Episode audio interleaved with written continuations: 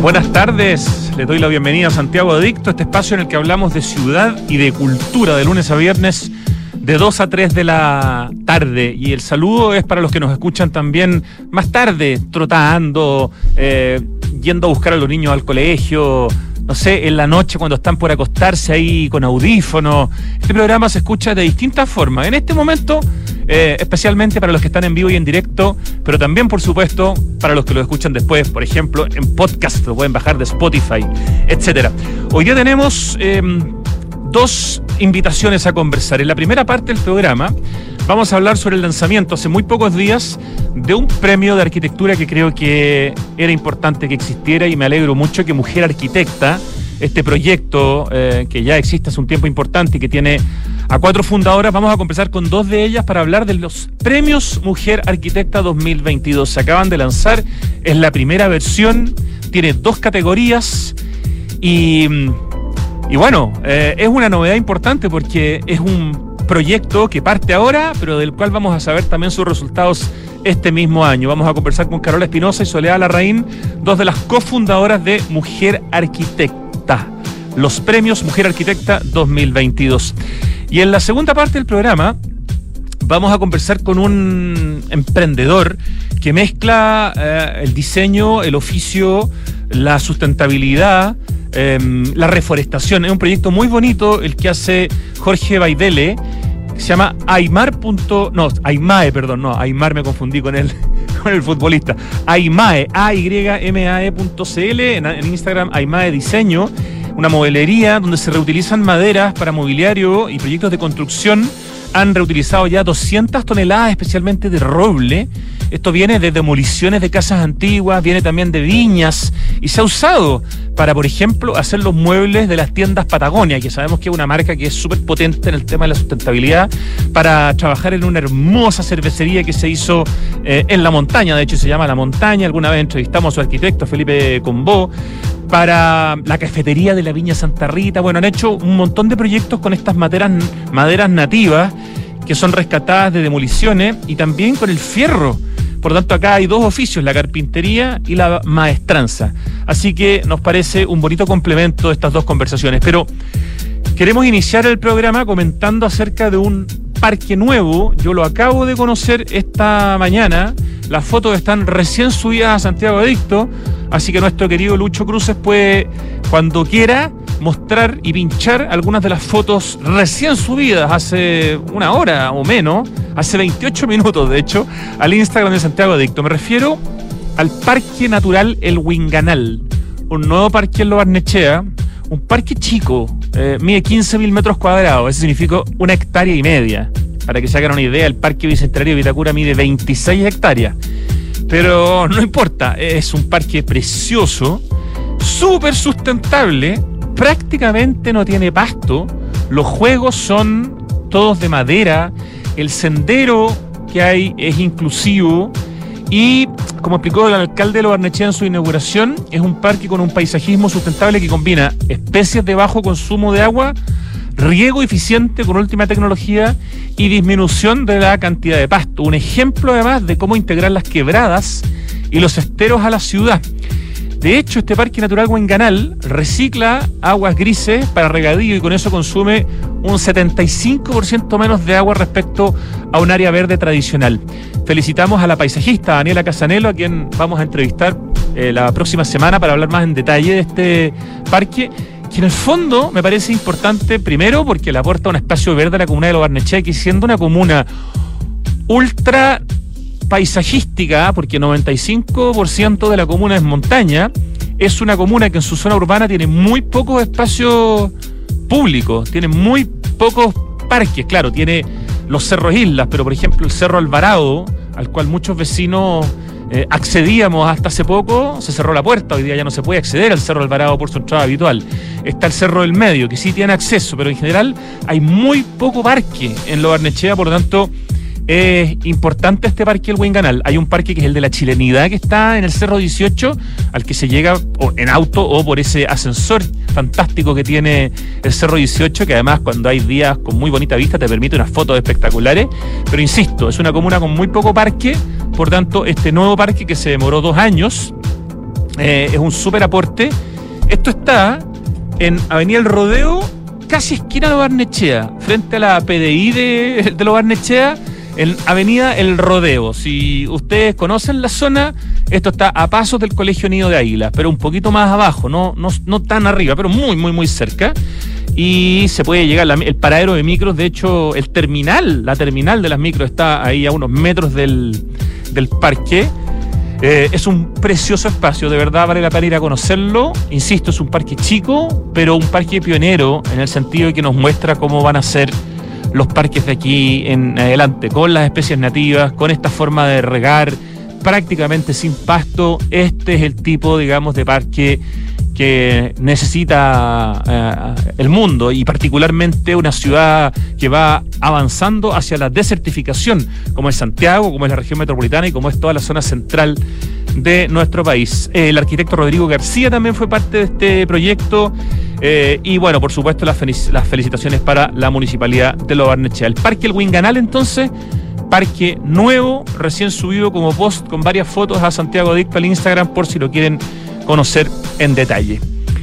Y en la música vamos a retroceder a 1984 para una canción que tiene harta historia. Primero que fue compuesta por los dos hombres de ABBA, Björn Ulvaeus y Benny Anderson. Segundo, su letra fue escrita por Tim Rice, que es un súper famoso compositor de, no sé, de estas como óperas, eh, no, estos espectáculos como de Broadway, tipo Evita. Bueno, la canta eh, un músico que se llama Murray Head y estoy seguro que a todos los mayores de 45 les va a sonar al tiro y a los que tuvieron hermanos mayores de esa edad o hermanas mayores, digamos, de, de esa edad también. Se llama One Night in Bangkok.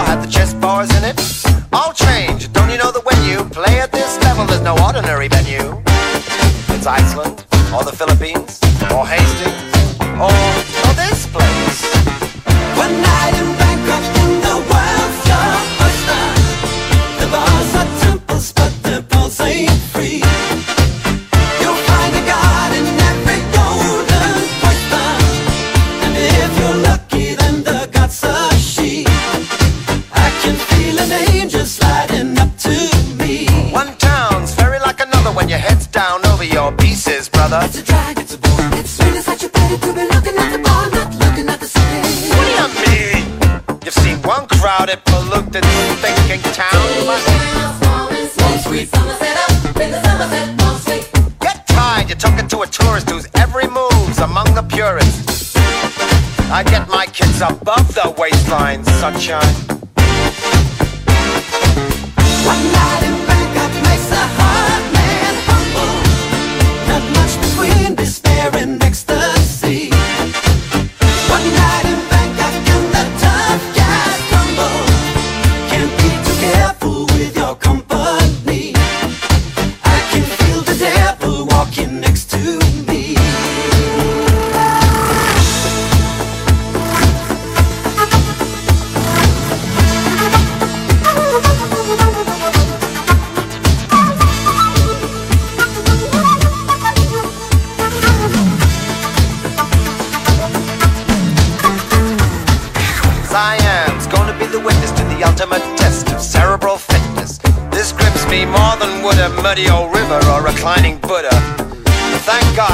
Watching the game, controlling it.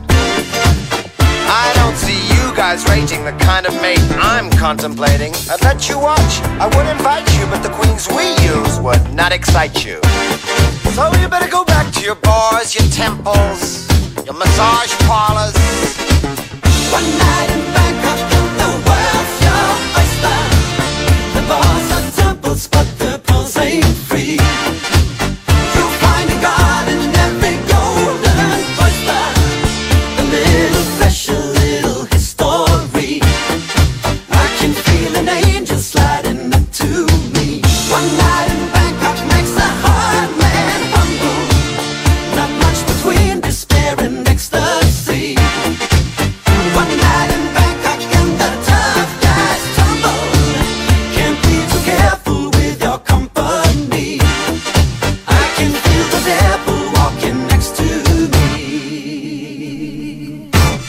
Qué gran recuerdo, 1984, One Night in Bangkok, de este artista inglés que se llama Murray Head, y como les decía, canción compuesta por los dos hombres de ABBA, y la letra compuesta por Tim Rice, que es un tipo muy importante también en la industria de la música, eh, que hizo, por ejemplo, las letras de la ópera rock Jesucristo Superestrella, el musical Evita, eh, eh, etcétera, de las películas de Disney, de Aladino, El Rey León. No, un- una mezcla de talentos para esta canción del año 84. Y ya estamos con nuestras invitadas, dos arquitectas que son parte de un proyecto que lleva ya un rato eh, intentando darle el lugar eh, y el valor eh, a las arquitectas chilenas. Eh, no sé si es la mejor manera de definirlo, lo más importante es qué, lo- qué nos dicen ellas, pero es por lo menos la interpretación que yo puedo hacer del proyecto Mujer Arquitecta. No es primera vez que conversamos con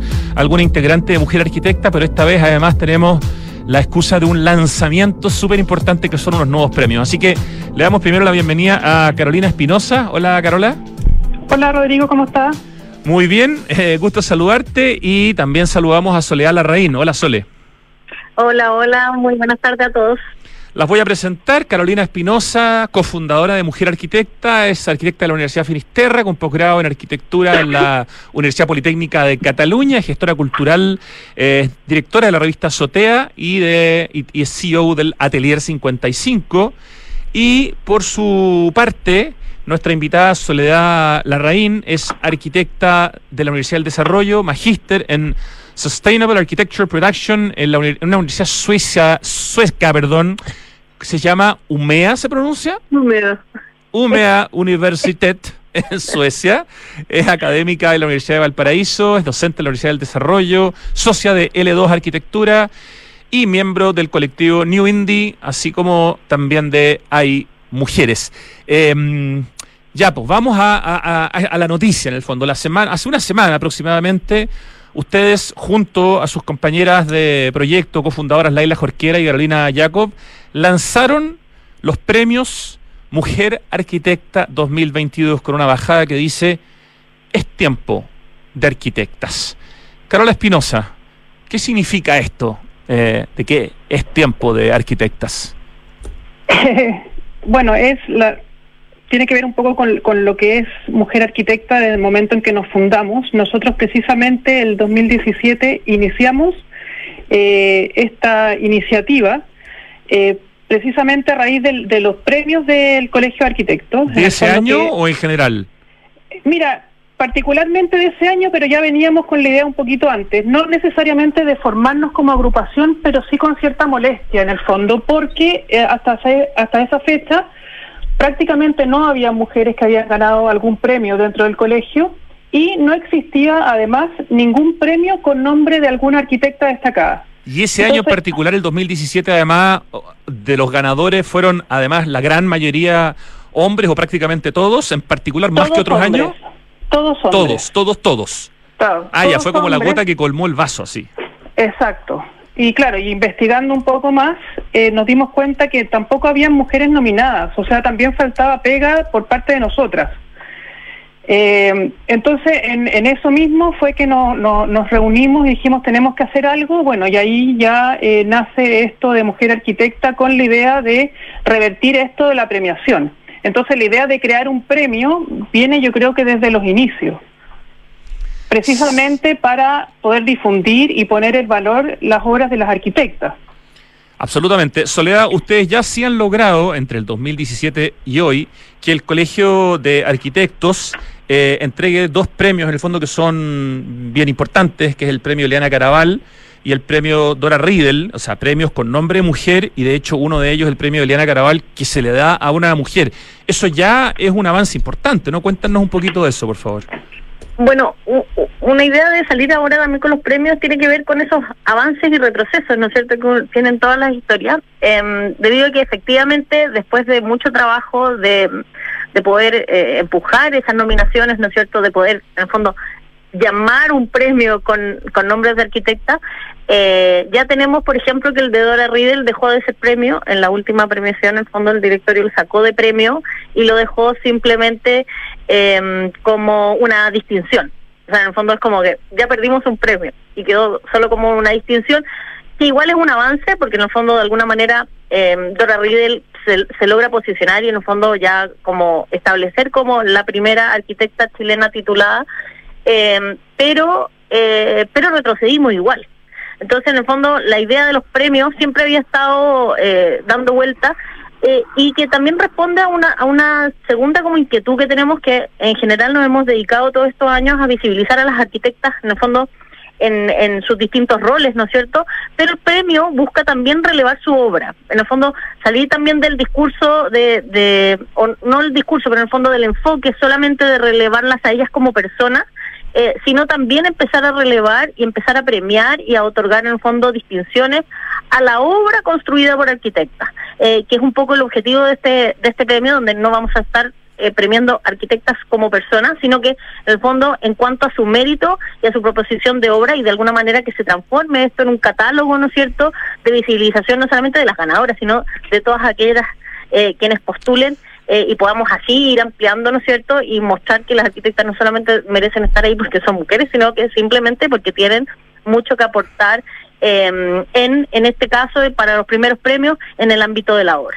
A ver, eh, para entender incluso un poco más en, en- en profundidad, eh, estamos conversando con Carola Espinosa y Soledad Larraín, dos de las cuatro fundadoras de Mujer Arquitecta, que lanzaron recientemente los premios Mujer Arquitecta 2022, eh, con el llamado Es Tiempo de Arquitectas. Dos premios, uno en el fondo a una arquitecta emergente, es decir, con menos de 15 años de titulación, y una arquitecta consagrada, es decir, con más de 15 años de titulación. Cuando hablamos de obra, hablamos necesariamente de obra construida, porque hay extraordinarias arquitectas en Chile que están haciendo trabajos de investigación, que, se han ganado bienales, que están haciendo, eh, liderando, eh, no sé, magísters. Entonces mi pregunta es, ¿qué significa obra? En este caso, ¿es literal o, o no es literal? En este caso particular, y por ser la primera versión, em, eh, lo enfocamos en obra construida. Y obra construida en Chile. Además, en el fondo, más que arquitectas chilenas propiamente tal, lo que vamos a premiar es la obra construida en Chile.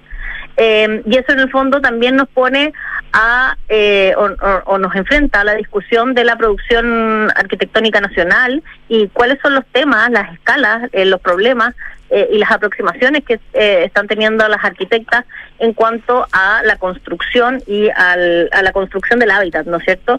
Em, como bien mencionas, existen muchas áreas, pero hay que partir por una. Eh, y nos pareció que, que de alguna manera eh, la obra construida, de alguna manera tenía eh, ese empuje, ¿no es cierto? Eh, y esa esa necesidad de empezar como a, a generar. ¿Por qué? Porque eh, las otras áreas eh, para nosotros es mucho como más fácil visibilizarlas, apoyarlas en general, es mucho más complejo premiarlas también, ¿no es cierto? Porque cómo, cómo valoras investigaciones de varios años con pocos años, es un poco más complejo. Entonces partimos y por eso digo, esta solo es la primera versión y en esta primera versión estamos premiando obra construida en Chile.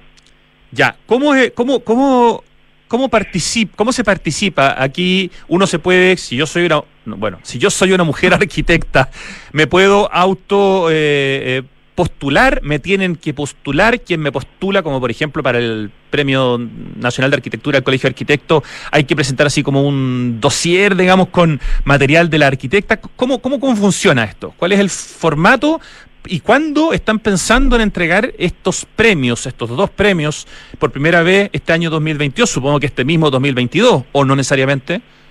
Sí, a ver, contesto yo esto. Mira, pueden efectivamente postu- autopostularse las arquitectas o puede eh, ser postuladas por alguna otra persona, ya sea hombre o mujer. Eh, dentro de las bases que las pueden descargar en nuestra página, que es mujerarquitecta.org, están en el fondo todos los detalles de qué es lo que tienen que entregar. Eh, no es nada muy complejo. Y en cuanto a lo que decías tú de la fecha, los queremos premiar este mismo año. La premiación sería el 29 de noviembre y para eso contamos con el apoyo y el patrocinio de la AOA, de la Asociación de Oficinas de Arquitectura, que nos han apoyado desde el comienzo y agradecemos su apoyo. Eh, pero es eso, en el fondo se pueden, pueden postular las mismas arquitectas eh, o puede ser también eh, a través de alguien extra en el fondo que quiera postularla. Perfecto. Eh, entonces, como dijiste, todas las bases están en mujerarquitecta.org. Dices que es algo relativamente fácil. ¿Qué es básicamente lo que exige un, no sé, un, un- texto y una cierta cantidad de imágenes?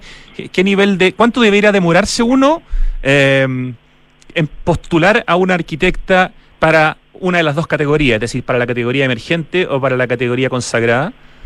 Mira, se piden efectivamente imágenes del proyecto, eh, una descripción del proyecto de unas 300 palabras, o sea, tampoco tanto, que se explique tanto la obra como eh, el, el trabajo del arquitecta y ya en el fondo se llena como un formulario y además se entregan, eh, me parece que son tres láminas, una lámina, no me acuerdo bien, Sole. Es una lámina con, con toda la información. La idea era tratar de hacer eh, eh, lo más sencillo posible. Formato Hay un formato base sobre el cual se pone la, la información que está solicitada, que es básicamente la caracterización de la obra, las imágenes para poder evaluarlas, ¿no es cierto?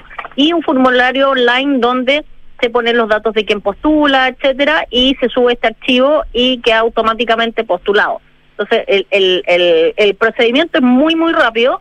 Eh, quizás armar la lámina elegir la foto eh, puede ser lo más difícil. Eh, de repente hay obras que son muy fotogénicas, así que cuesta elegir, pero en general no debiese ser eh, algo que tome mucho tiempo y, y también lo que estábamos buscando es fomentar la, partici- la participación eh, al respecto. Ya, el, el cierre de la inscripción es el 30 de agosto, lo estoy leyendo aquí en mujerarquitecta.org, eh, eh, y la premiación, como dicen ustedes, el martes 29 de noviembre.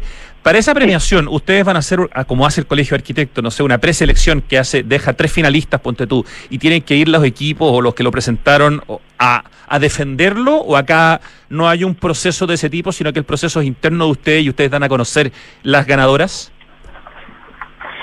Eh, Yo creo que esta es una súper buena mm, pregunta. Eh, Mujer Arquitecta va a organizar, y esta fue una discusión que tuvimos como equipo, va a organizar el, el premio, pero nos parecía que tampoco se podía prestar a que nosotras fuésemos quienes decidieran a las ganadoras. Eh, y por lo tanto vamos a contar con un jurado para ambas categorías, o sea, un jurado por categoría, eh, que de alguna manera también nos, nos ayuda a relevar el trabajo, eh, nos ayuda a separarnos a nosotros como equipo, porque en el fondo queremos que esto sea por mucho tiempo y no quede como una decisión editorial solo nuestra, sino que efectivamente haya un jurado que delibere y las obras ganen por mérito. Eh, y en ese sentido tenemos en la categoría emergente, tenemos un jurado de arquitectas nacionales, eh, muy, muy destacado, con Casus Ejes, la Francisca Pulido, Paula Velasco y Pola Mora, eh, y en la categoría de consagradas, para poder permitir que las arquitectas que trabajan en Chile se puedan postular también, eh, buscamos eh, eh, juradas internacionales, donde tenemos a Débora Mesa eh, desde España, a Fernanda Canales desde México, a Gabriela Carrillo desde México, y tenemos por ahí otras sorpresitas también, eh, buscando en el fondo también empezar el proceso de internalización de lo que serían los premios EMEA. Ya, súper interesante conocer el- los nombres, digamos, de, lo, de las jura, de las jurados eh, para ambas categorías. Cuando hicieron el, el brainstorm sobre los premios Mujer Arquitecta 2022 y, y llegaron a la conclusión de que iban a ser dos premios, uno para una categoría en el fondo con más de 15 años de titulada y otra con menos. ¿No pensaron eh, eventualmente que quizás podía haber tenido más fuerza un solo premio para que tuviera, no sé, más cobertura, que hubiera una pura ganadora? O, o al revés, ¿no pensaron que era mejor tener cuatro categorías en vez de dos? ¿Por qué decidieron Carola Espinosa y Soledad Larraín, dos de las cuatro fundadoras de Mujer Arquitecta, que sean dos las categorías que en esta primera versión de los premios Mujer Arquitecta eh, 2022 van a ser las ganadoras? Eh, mira, llegamos a la conclusión de que no fuera solo, solo uno, porque suele suceder que frente a grandes nombres, eh, las que están con menos experiencia o que tengan menos de 15 años de titulación no se atreven mucho a, a presentarse.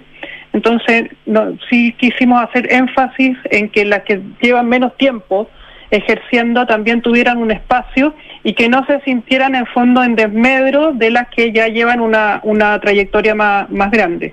Y por eso en el fondo decidimos dividirlo en dos categorías. Yo creo que más de dos categorías ya se nos podía empezar a enredar un poco más, porque por lo mismo lo queremos hacer lo más simple posible.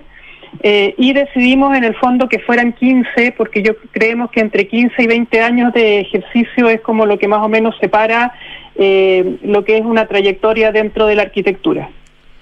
Ya, súper interesante. Y no hay un premio más importante que el otro. En el fondo, cuando se anuncian, se anuncian como. Porque pienso en el Premio Nacional de Arquitectura, no podemos. O sea, claramente, el Premio Nacional de Arquitectura es el más importante y después vienen todos los premios más chicos, ¿no? Entre los cuales están el Eliana Caraval, el Dora Riedel y todos los otros que hay, el Premio de Honor, etcétera. Pero hay como un gran premio y varios premios más chicos. En este caso, van a ser dos grandes premios al mismo nivel o hay alguna diferencia entre ellos. O sea, a No, nivel yo- de categoría es lo mismo. O sea, el primer lugar de la categoría emergente está a la misma par del primer lugar de la categoría consagrada. Lo que pasa es que el primer lugar, segundo lugar y menciones honrosas. Eso sería como la, la diferenciación. Ya, eso, eso, buen punto. Entonces, aparte de estos dos primeros premios, eh, repítanme cómo es el tema de quién, quién más queda visible de alguna manera después de la selección. Hay un El- primer bueno. premio por categoría, un segundo premio, en primer lugar, segundo lugar y hay menciones honrosas en el fondo, según lo que lo que estime vaya estimando Ah, el jurado. Perfecto. O sea, en cada uno de los dos premios hay primer y segundo lugar más menciones honrosas. O sea, por lo tanto, vamos a ver varios nombres, eh, dejando muy claro que el que el que es el número uno, digamos, la que es número uno es la, la principal. Súper interesante. ¿A quién? ¿A qué arquitectas? Yo sé que son muchas y que no se trata de decir 300 nombres, pero de alguna manera, Carola Soledad, ¿a qué arquitectas eh, busca homenajear quizás este, este premio? Arquitectas que hicieron pegas brillantes y que no fueron reconocidas, que tuvieron la, entre comillas, mala suerte de ser parejas de arquitectos hombres que brillaron más que ellas porque eran los hombres, eh, arquitectas que ya no viven o que quizás ya no tienen la salud sé yo, mental, no sé, para poder recibir eh, un premio. ¿A, a quién, ¿A quién busca, de alguna manera, ya, yo, sé lo, yo sé lo que busca compensar, pero a quién también, en qué nombres les gustaría decir a ustedes como, pucha, qué lindo dedicarle esto a, no sé, este, este tipo de arquitectas de nuestra historia que deberían haberse ganado un premio y no se lo ganaron? Uy, la, la lista es larga.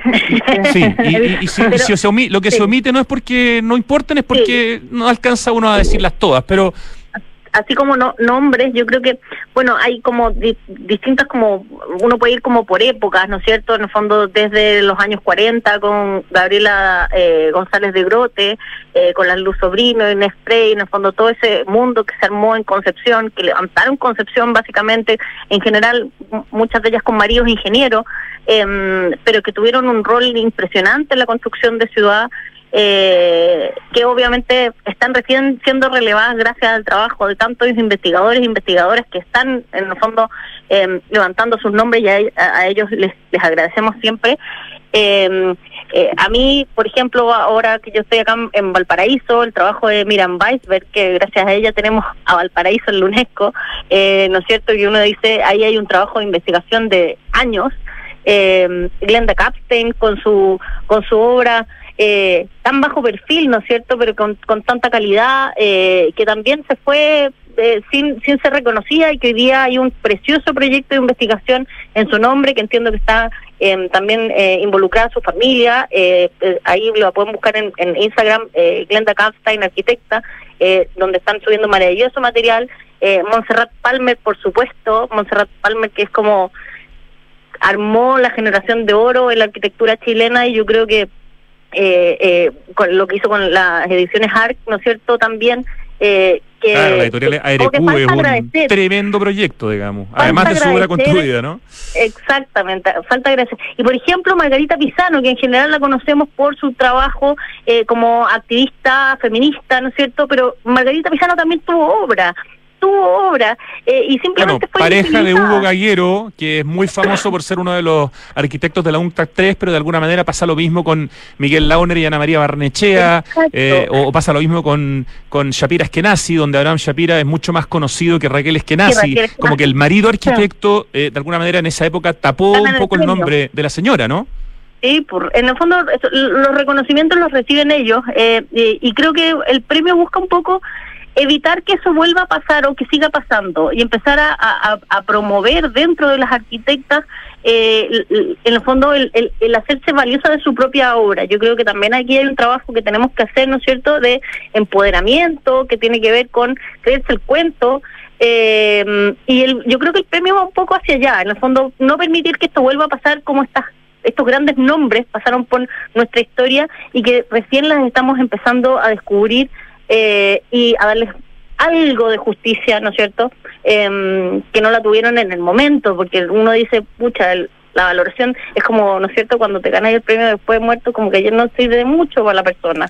Eh, y aquí lo que queremos es premiar arquitectas que están haciendo cosas, que están en este momento, que se sientan valoradas, eh, y de nuevo, no estamos premiando a la persona, estamos premiando la obra y el mérito arquitectónico que hay detrás de tantas arquitectas trabajando en Chile. Me imagino así el día del evento, el 29 de noviembre, no sé dónde va a ser, quizás ustedes tampoco saben todavía, pero el día de la entrega de los premios, me imagino como hacen en los Oscar, esta especie como de reconocimiento a los que ya no están y que, y, y que podrían haber merecido este premio, hacer una especie como de trabajo audiovisual con todas estas arquitectas de las que estábamos hablando. Eh, para transformarlo además en un, no sé, en un corto o, en un producto audiovisual que se pueda después mostrar por las redes sociales como un homenaje a todas esas arquitectas que o ya no están o ya no están en las condiciones de recibir eh, eh, un premio, pero pucha que se lo deberían haber merecido. Eh, quizás ya se les ocurrió y lo tienen ahí escrito, pero en el fondo como que se me ocurre algo así, como un, un reconocimiento a esas mujeres que ya no están y que de alguna manera son las que llevan a que ustedes se motiven también a emparejar la cancha, ¿no? O sea, totalmente. Yo creo que eso va sin duda a ser, eh, no sé, una de las partes como importantes dentro de la premiación. Eh, no sé, yo al menos que creo creo que es fundamental y, es y sobre todo siendo el la primera entrega, la primera versión, yo creo que como dices tú es como el tema de los Oscars. No podemos eh, avanzar si no ponemos eh, desde ya en el fondo en el, en el tapete la- las arquitectas que no están y que en el fondo fueron marcando el camino. Absolutamente. ¿Han pensado en algún tipo de regalo, objeto simbólico, como aparte del honor, digamos, de ganarse el premio, pero que se le entregue un, no sé, una, una escultura, algún símbolo, algún objeto a las ganadoras como representativo de los premios Mujer Arquitecta 2022?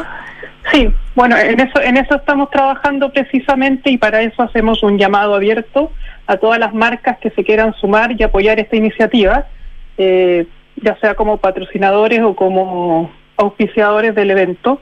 Eh, pero sí, de todas maneras, eh, estamos pensando en, en entregar un, un reconocimiento más allá de, de las palabras, en el fondo.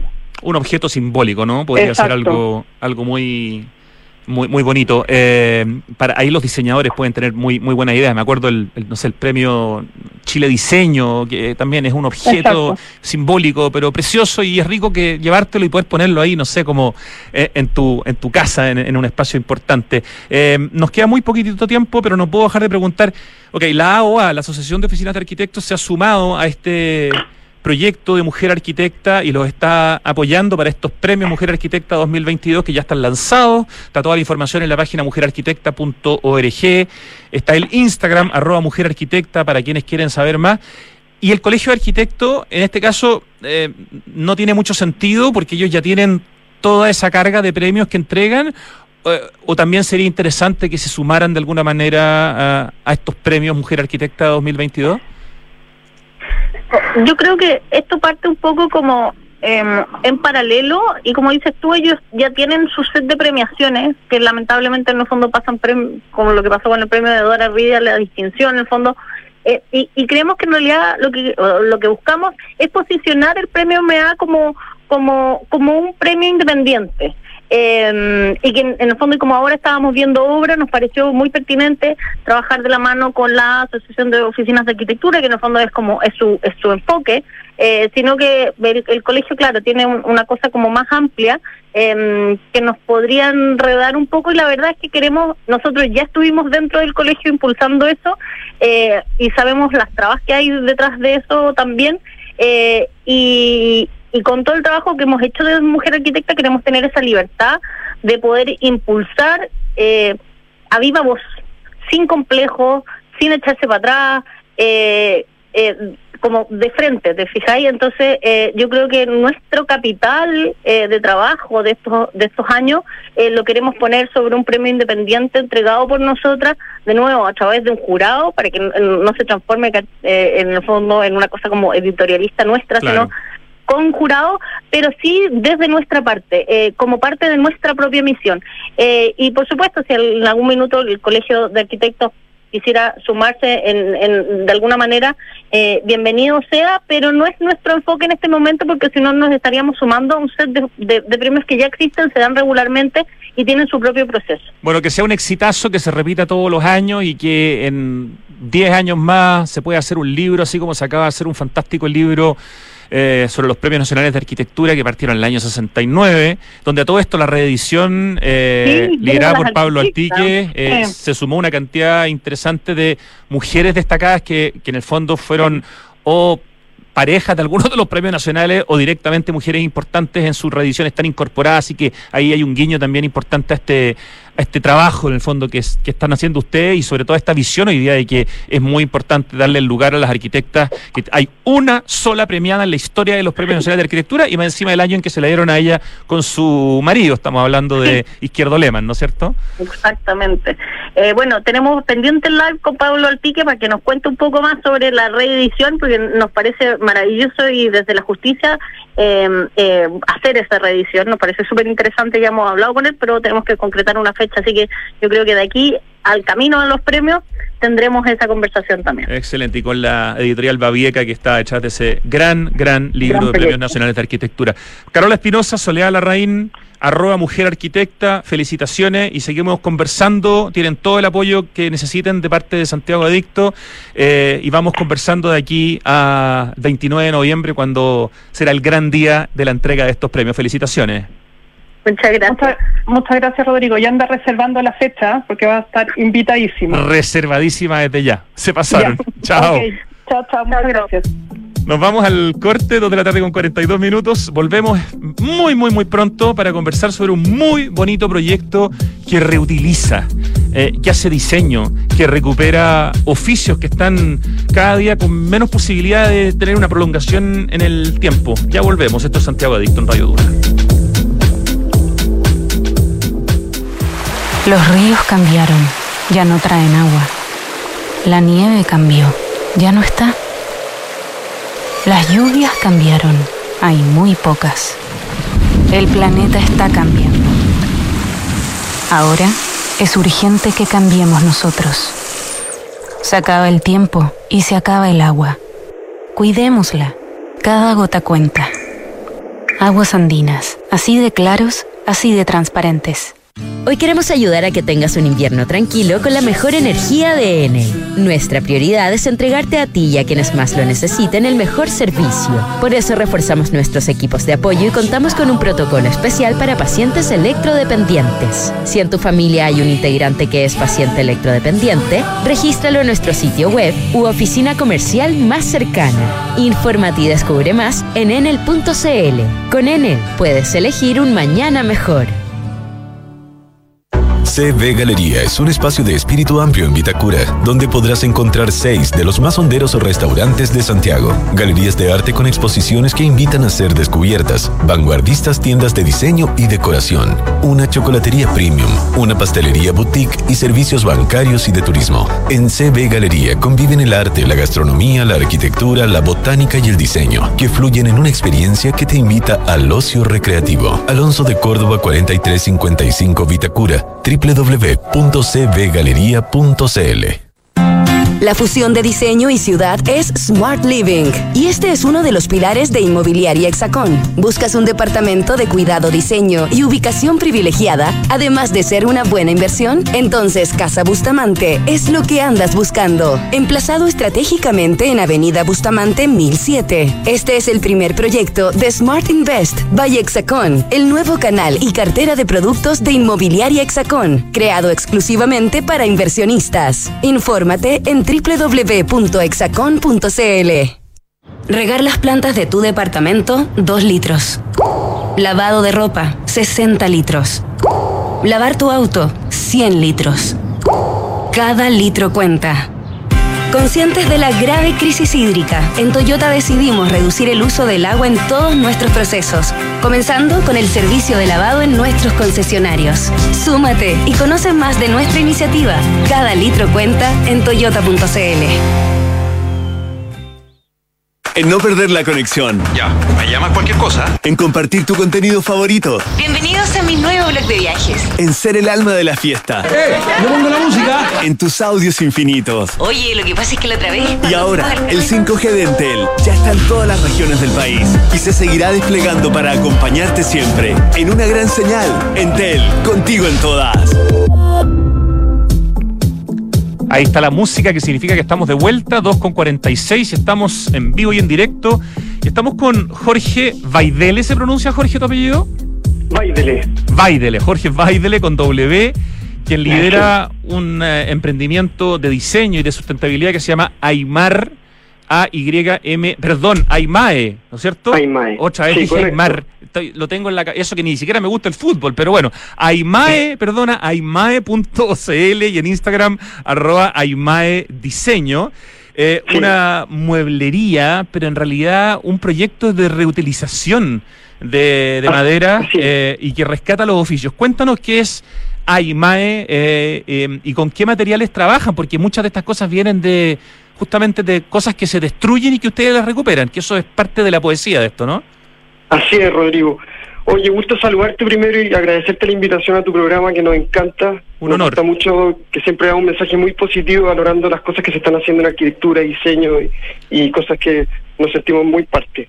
Em, Muchas gracias y por eso nos encantó de verdad el proyecto de ustedes cuando me lo mostraste y dije, sí, esta es una cuestión que, que hay que darle valor porque eh, hoy, hoy en día, toda la gente que se está dedicando eh, a reutilizar en la eh, arquitectura, en la construcción, es tremendamente importante. Acabamos de entrevistar hace pocos días al destacado arquitecto Luis, Juan Luis Martínez Nahuel, que de hecho todas las casas de las que hablamos ese día eran casas hechas justamente con materiales reutilizados, reciclados de otras casas de arquitectura moderna. Así que ya, perdona, por favor, cuéntanos de tu proyecto. Sí.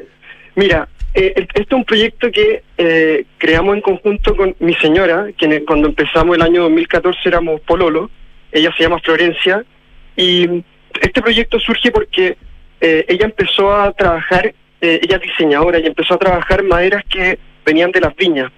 Chile es de los cinco mayores productores de vino del mundo Así es. y se ocupa mucha madera en la, en, en la elaboración del vino. Y bueno, ella empezó, su papá también era carpintero, eh, así que tenían un taller en la casa y empezaron a hacer muebles y yo me incluía, ahí éramos pololo y yo estudiaba arte y derecho al mismo tiempo. ¿Arte y, derecho? Sí. Wow. Eso no lo había escuchado nunca. ¿Cuál terminaste? Terminé derecho y después la verdad me tocó dar el examen de grado, eh, la práctica y todo, y ahí congelé arte, pero sigo sigo pintando y, me encanta. Y sirve para hacer los contratos y temas legales de la, de la pega. Sí, Bueno, y la cuestión es que con la Florencia empezamos a hacer muebles el año 2014 y fuimos a una viña y fuimos detrás del calpón de una viña y vimos que había un montón, un montón de madera tirada y echándose a perder. ¿Qué madera era esa, esa que estaba ahí tirada? Era madera que es madera importada, son sobre todo encino francés y roble americano. no, roble americano, entendiendo que vienen del- de Norteamérica. O sea, una madera que además, me imagino, bellísima en términos de su potencial. Sí, correcto. Una madera realmente bellísima, con distintos tonos, eh, manchada con vino, con- de muy buena calidad. Y, y un poco no, no, nos explotó la cabeza porque empezamos a pensar y no podíamos entender cómo era posible que habían bosques de árboles que crecían, no sé, 50 años, se procesaba la madera en Europa, se traían en unos árboles que venían de otro, de otro lado del mundo, hacia Chile, y se ocupaban, no sé, 10, 11 meses adentro de los toneles de acero inoxidable para hacer vino y después se botaban. Y eso eh, de verdad no nos hizo pensar mucho y nos hizo darnos cuenta de que no podíamos tampoco como, como seres humanos desperdiciar cosas de, de- ese nivel de valor. Empezamos a hacer muebles con estas maderas en un comienzo. Y, y bueno, pasó el tiempo y empezamos a incluir otros materiales. Empezamos a incluir fierro y sobre todo empezamos a incluir también las maderas de demoliciones como las que hablaban en el programa anteriormente. Maderas más, más bien nativas. En el fondo empezaron a incorporar materiales que, que empezaron ustedes a ver como una oportunidad cuando iban, no sé, por ejemplo, a las demoliciones decían, sí, tenemos madera, pero también tenemos fierro, ¿no? O sea, por lo tanto, como que Sí. ampliaron el giro.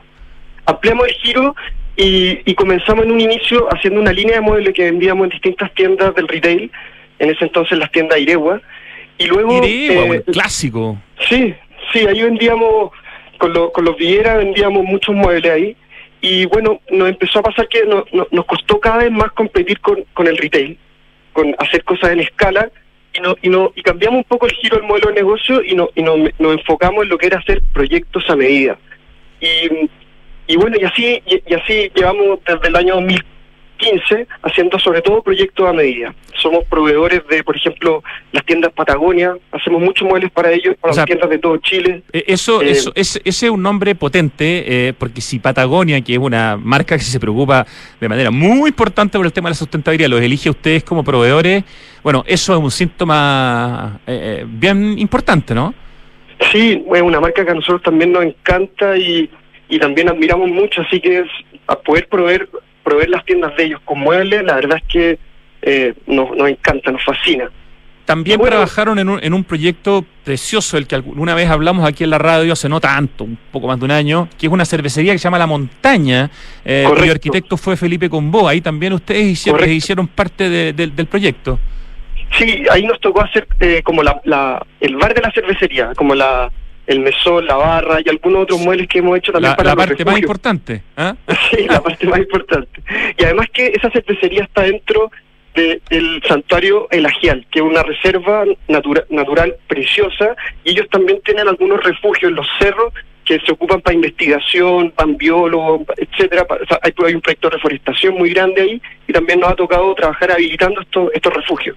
También les ha tocado hacer pega para viñas, o sea, así como el material, mucho del material que tienen viene del sobrante de las viñas, también le han hecho eh, muebles a algunas viñas, no sé, leía por ahí, por ejemplo, la cafetería de la Viña Santa Rita, que es una de las viñas con uno de los parques más lindos que hay en Chile. Sí, sí, la Viña Santa Rita es un también gran cliente y trabajamos mucho de la mano con el área de sustentabilidad de, de esa empresa.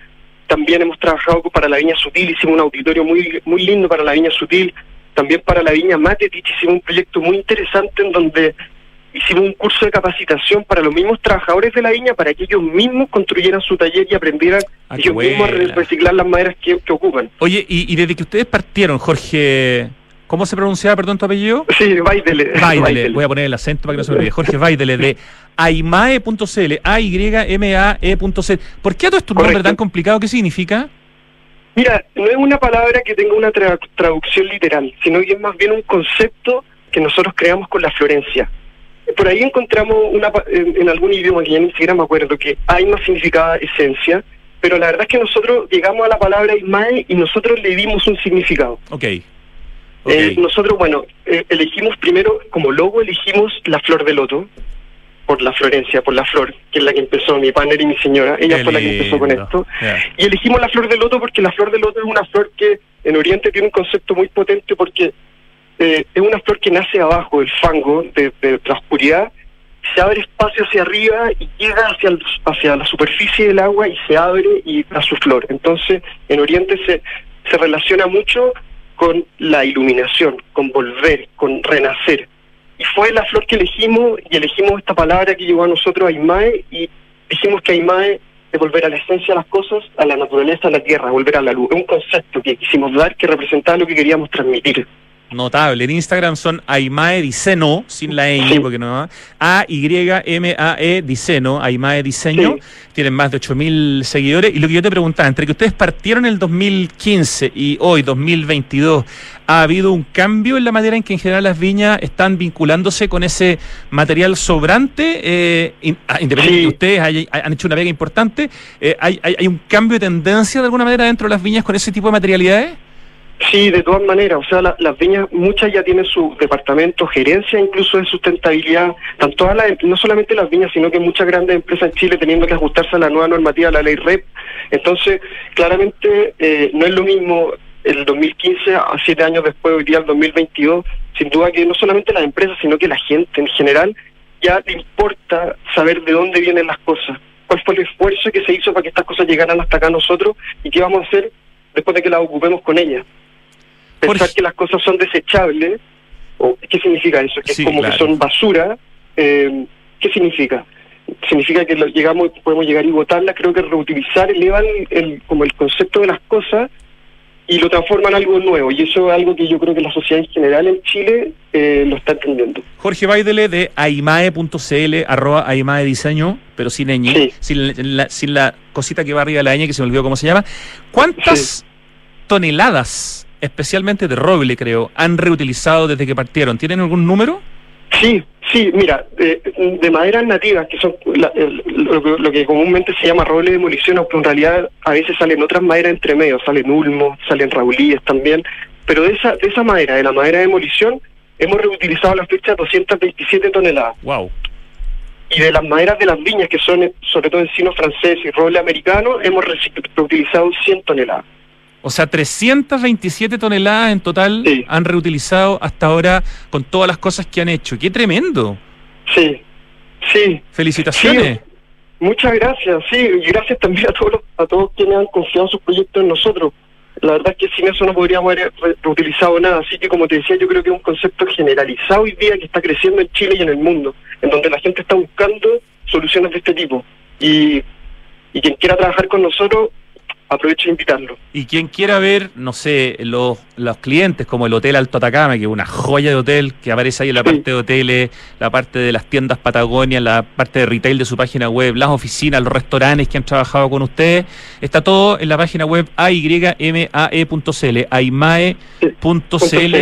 Eh, Jorge, de verdad, precioso proyecto eh, y que la próxima vez que conversemos se le agregue un cero al número de, de toneladas de, de- de reutilización que han hecho hasta, el momen- hasta ese momento. Gracias, Rodrigo. Muchas gracias a ti por la invitación y felicidades por tu programa. Un gran aporte. Tremendo, te pasaste cariño a tu señora que es fundamental en este en este proyecto. Felicitaciones a ambos. Jorge jefa, Baidele, ¿perdona? La jefa. La jefa, exactamente. Cariño a la jefa. Un abrazo. Un abrazo, Jorge. Rodrigo. Cuídate mucho. Saludos. Muchas gracias, qué interesante proyecto. Les recuerdo Aimae Diceno en Instagram, el AY Aimae Diceno o la página web aimae.cl. Ya, acertijo musical Ricardo. Debería saberla, ¿no? Debería, pero eso, eso no significa nada. Solo significa que debería. Oye, primero que les voy a contar que, mm, como bien hemos notado, este año ha vuelto la nieve a nuestras montañas y el Club Alemán Andino, por supuesto, que se pone a tono con sus diaporamas. Esta noche van a estrenar un documental sobre una olvidada e insólita campaña de la historia del esquí en Chile. El año 87, el joven esquiador francés Philippe Reuter, o Philippe Reuter, de tan solo 20 años, tuvo la idea de esquiar el volcán Parinacota en el desierto de Atacama. Su impacto fue tal que en su ensoñación se preguntó cómo sería esquiar los 10 volcanes más altos del mundo. De esa forma nació el proyecto Ski Top 10. Entre 1988 y 1992, Reuter, o Reuter logró el objetivo auto- autoimpuesto acompañado de importantes esquiadores y montañistas ascendiendo y esquiando esas cumbres desde el Sajama en Bolivia hasta el Tupungato en nuestra región metropolitana, lo que le hizo merecedor, merecedor perdón, de un récord Guinness. Una historia alucinante, regada de anécdotas improbables y registros increíbles. Philippe Reuter va a estar presente en el estreno, por lo que están todas y todos invitados a asistir esta noche a las 20 horas a la sede del club en Providencia, el Club DAV el Club Alemán Andino. previa inscripción, eso sí, en www.dapcorta.cl, donde además podrás encontrar más detalles de esta hazaña. Como siempre, el evento va a ser transmitido vía streaming por el canal YouTube del DAP. No te lo puedes perder. Ya, ahora sí, tengo que agregar otra información importante y voy a partir por esta noticia de Entel que me encantó. Entel y la Universidad Adolfo Ibáñez se unen para formar educadores de estudiantes menores de edad en un mundo altamente digitalizado. El 3 de agosto comienzan las clases dirigidas a profesores, educadoras, cuidadores de las regiones de Valparaíso, Higgins, Maule, Ñuble, Biobío y Metropolitana. Las inscripciones finalizan el viernes 29 de julio. Si quieren saber más de qué se trata este proyecto que vincula a Entel y a la Universidad Adolfo Ibáñez, métanse a informacióncorporativa.entel.cl. Muy buena noticia de Entel. Oye, la crisis hídrica está aquí y cada litro pucha que cuenta. Por eso en Toyota decidieron reducir el uso del agua, comenzando con el servicio de lavado en sus concesionarios. Súmate y conoce más en toyota.cl y entérate cómo se ahorran 100 litros de agua potable por cada auto Toyota y también Lexus que va al concesionario. Una idea que ojalá la imiten, la copien, eh, la reproduzcan todas las marcas de Chile. Felicitaciones a Toyota. Ir en bicicleta al trabajo, conocer al vecino reciclando, recibir a tus amigos con una vista inmejorable de la ciudad, eso es vivir conectado a tu barrio. Conoce un precioso proyecto de hexacon.cl que es Casa Bustamante, la inmobiliaria del Smart Living. Oye, y se ve Galería, un espacio de espíritu amplio en Vitacura, donde hay seis restaurantes, pero extraordinariamente bonitos, ricos, llenos de onda, galerías de arte, vanguardistas, tiendas de diseño, decoración, gastronomía, una pastelería boutique, que es un hitazo, y diversos servicios. Además, todo esto en una arquitectura maravillosa, en una ubicación espectacular, con un trabajo de arte integrado a la arquitectura tremendo, se ve Galería gran lugar, Alonso de Córdoba 4355 Vitacura, www.cvgalería.cl.